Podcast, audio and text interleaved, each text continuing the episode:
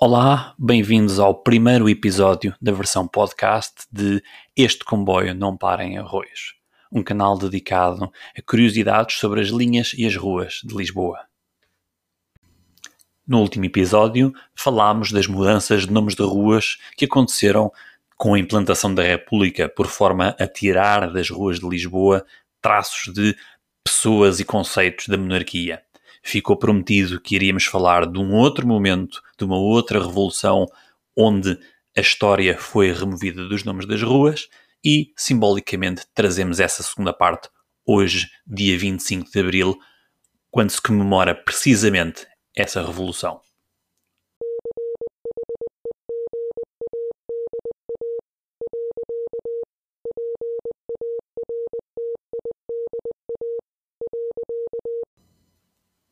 Primeiro edital de toponímia da Câmara de Lisboa, depois do 25 de abril de 74, foi publicado em dezembro do mesmo ano e visava precisamente eliminar nomes afrontosos para a população pela sua última ligação ao antigo regime.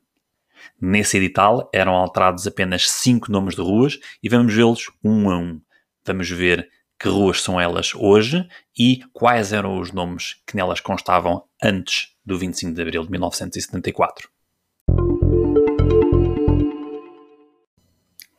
A primeira foi a atual Rua Alves Redol. António Alves Redol era escritor, foi opositor do regime de Salazar, preso político. Até então, esta rua chamava-se Rua General Sinel de Cordes, um dos participantes do golpe de Estado de 28 de maio de 1926 e que viria a ser ministro das Finanças na então criada Ditadura Nacional.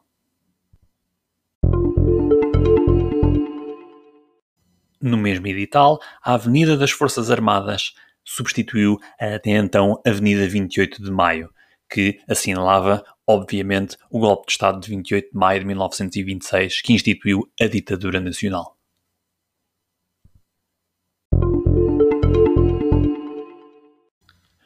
No primeiro episódio da primeira temporada, originalmente publicado no YouTube, mas que também podem ouvir neste podcast, falámos da segunda circular e das avenidas que a compõem. Uma delas, a Avenida General Norton de Matos, chamava-se até 1974 Avenida Marechal Carmona. O Marechal Carmona participou não só do golpe de Estado de 28 de maio de 1926, mas também de um contragolpe em junho do mesmo ano, em conjunto com o general Sinel de Cortes, golpe esse, ou contragolpe esse, no qual o Marechal Carmona tomou o poder.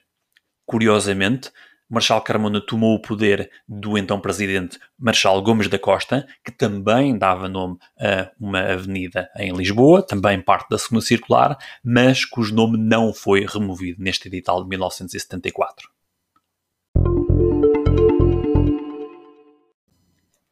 Este edital homenageou ainda o nome de José António Ribeiro dos Santos. Estudante, foi assassinado por um agente da Direção-Geral de Segurança, a DGS, em outubro de 1972.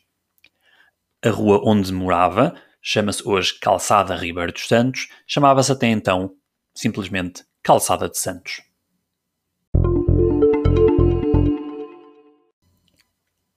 Por fim, a Rua de Malpique, junto à cidade universitária, onde se situava e situa o Colégio Moderno, passou a ostentar o nome do seu fundador, o Dr. João Soares, pai do futuro Primeiro-Ministro e Presidente da República, Mário Soares. Foram estas então as cinco ruas que mudaram de nome logo a seguir ao 25 de abril de 1974. Espero que tenham gostado deste episódio e que fiquem por aí para ouvir os próximos. Eu sou o João e este comboio não para em arroios.